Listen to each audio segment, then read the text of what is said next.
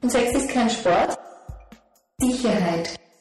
Mit die fünf Freundinnen dazu oder Familie. HPV. Mädchensprechstunde. Eine Initiative des Berufsverbandes österreichischer Gynäkologen in Zusammenarbeit mit dem Institut für Sexualpädagogik und die Quadratur Kommunikationsagentur. Hallo und willkommen zu Genuss, Häufigkeit und Essen lernen. Mit Kathi und Sarah, beide 13, Nicola 15 Jahre alt, Bettina ist Sozialarbeiterin, Sexualpädagogin und Sexualtherapeutin und Sandra ist Sexualmedizinerin. Genuss hat nichts mit Häufigkeit des Tuns zu tun. Also ich kann nicht besser genießen, wenn ich was ganz oft tue, muss es aber auch nicht wenig tun, um es genießen zu können. Es hat nichts mit Leistung zu tun und Sex ist Genussluxus. Weil Sex braucht man nicht. Niemand muss Sex machen. Wenn jemand nicht will, muss er, sie nicht. Sex ist einfach Genussluxus. Und alles, was ihr gelernt habt zu genießen, hat, hat man euch nicht erklären müssen. Ja? Also das alles, was ein Mensch lernt, ich das genieße ich, das ist für mich angenehm, muss man jemandem nicht sagen.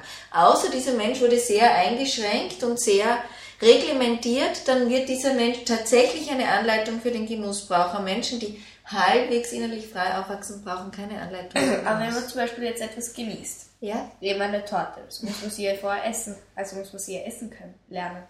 Aber Essen lernst du nicht, indem du es erklärt bekommst, sondern weil du gerne willst. Also Kinder lernen Essen, sie sehen, es ja, wird dann greifen gegessen. sie hin und tun sie. Ja, und nehmen sie es. Mhm. Also sie machen es selber.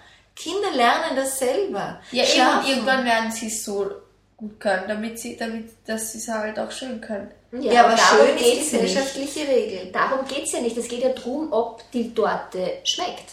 Und nicht, ob ich es mit der Gabel oder mit, mit der Hand esse. Das ist völlig egal.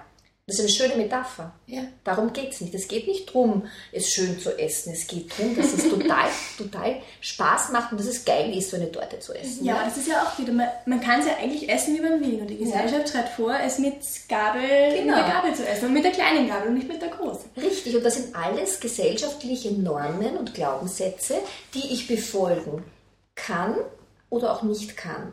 Und viele von uns sind halt so aufgewachsen, ich muss höflich sein, ich muss brav sein, ich muss folgen und hinterfragen diese Glaubenssätze auch gar nicht. Und ähm, das mit dem Essen und mit, dem, mit der Sexualität hat sehr viele Parallelen.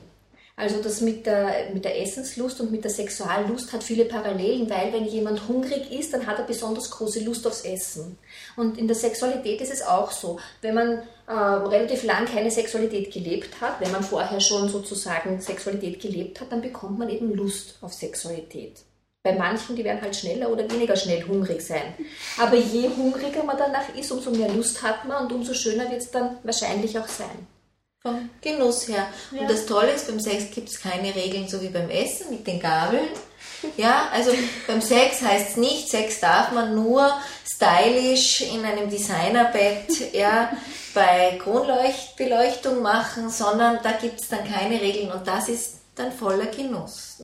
Danke. Es geht also nur ums Schmecken und nicht um das Essen. In diesem Sinne freue ich mich schon auf das nächste Mal, wenn es darum geht, wer denn eigentlich zuständig ist, damit Sex dem anderen schmeckt.